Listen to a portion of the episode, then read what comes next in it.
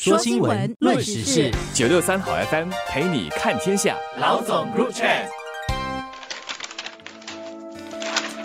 你好，我是联合早报的吴新慧。大家好，我是联合早报的王彼得。想象你去诊所或者医院看病时，医生开的处方不是药。或者不只是药，而是告诉你应该做些什么适合的运动，或者介绍你到一个体育中心去，让那里的健康教练帮你设计运动保健的方法。这就是新加坡体育理事会最近跟六个医疗伙伴签署合作备忘录的意义，主要是打破传统看医生就是看病的方式，把保健方面的咨询和设计并入到看病的过程。中，也就是说，很可能下来我们去看病的时候，不只是拿药吃药而已，还要配上做运动来强健身体。而这么做其实也更符合健康的逻辑，因为强健的身体才能够减少我们生病的机会。更重要的呢，是要避免我们成为一个药坛子，整天吃药来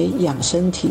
在你的亲朋戚友中，有人是从不做运动的吗？估计有吧。这两年发生疫情，人们少出行，一度还有阻断措施和人数限制，运动量不足够的人就更多了。有人把平时走路也算运动。世界卫生组织确实认为走路是最好的运动，但专家说，你这一刻走几步，下一刻再多几步，以累计的方式计算今天走多少步，还不能完全算是运动，最多只是活动了筋骨，必须。持续走上大概六千步，也就是三四公里，才够得上中等强度的运动，也才能达到健康的最好效果。只是要每天花这一个小时一次过完成这三四公里，对很多人来说也是挑战，或者说是奢侈。但有恒心的人还是有的。我就认识一个兼职的送餐员，会时不时骑着脚踏车在住家附近接单。一来当然是赚外快，但对他来说这是小钱，最大目的还包括做运动。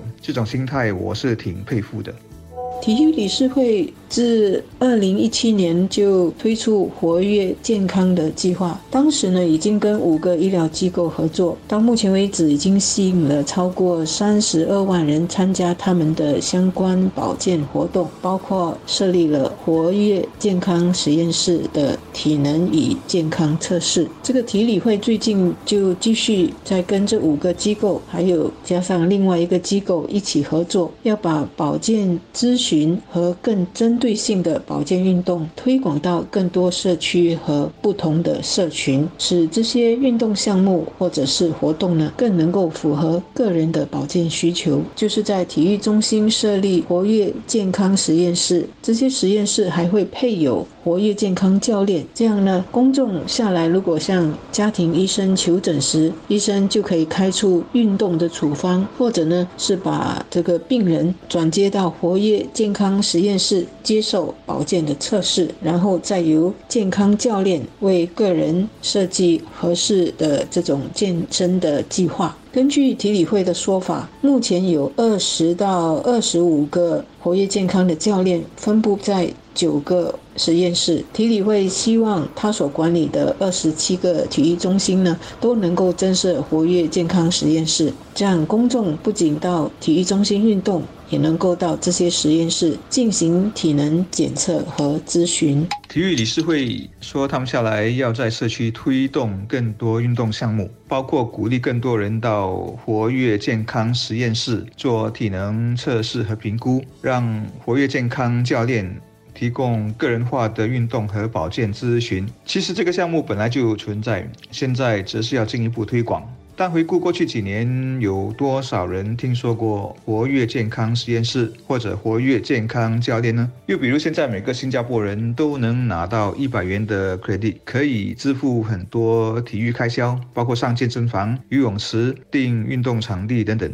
甚至还可以转送给家人和朋友，但知道和使用过这笔钱的人估计也是少数吧。体育理事会其实计划很多，做了很多事，但感觉宣传不到位，也许是太过单语吧。很多不懂得英文、不会上网的各族群年长者几乎没办法受惠。希望下来几年，体理会能加大各种语文的宣传，并且和更多伙伴合作，更深入邻里。否则计划再好，也终究成效有限。打不开局面。整个概念应该是跟政府最近强调和提出的，让新加坡建立起预防护理的文化是互相配合的。这个称为健康 SG（Healthier SG） 的全国策略，就是让我们的老龄化人口不会因为年纪大出现了各种慢性病而拖累了整个人口的健康，也拖累了这些家庭的精神和经济负担。我们经常说“家有一老，如有一宝”，这句话要成为事实呢，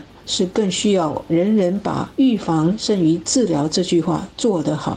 所以要吃得对，运动也要对和足够。要提高民众的运动意识，达到强身健体目的，我想至少要有三个基本条件：一是正确姿势，二是要有同伴，三是要有足够设施和场地。正确姿势很重要。我们的专栏作者严孟达先生上周写了一篇《每天一万步之祸》。鼓励人们多运动，结果有人传给他另类看法，说运动会导致心率、新陈代谢、细胞分裂等等加快，结果就是老化加快，并举例说，动物世界里心率最快的猎豹寿命只有二十年，乌龟心率最慢却更长寿。呃，有人甚至还说，人的一生心跳是有限的，跳快了，吃素到顶了，人就拜拜了。相信网上和手机上这一类歪理还很多，确实需要专家给予正确引导。二是要有同行有同伴，例如我有一群篮球球友，因为大家志同道合，凑在一起，也才能这么多年从快节奏打到慢节奏，运动生命始终没有停息。如果只是三两人，大概早几年就高挂球鞋了。那些所谓一个人的运动，例如跑步、行走，其实也最好加入到群体中，大家聚在一起嘻嘻哈哈，一来不寂寞，二来还可互相鼓励，这样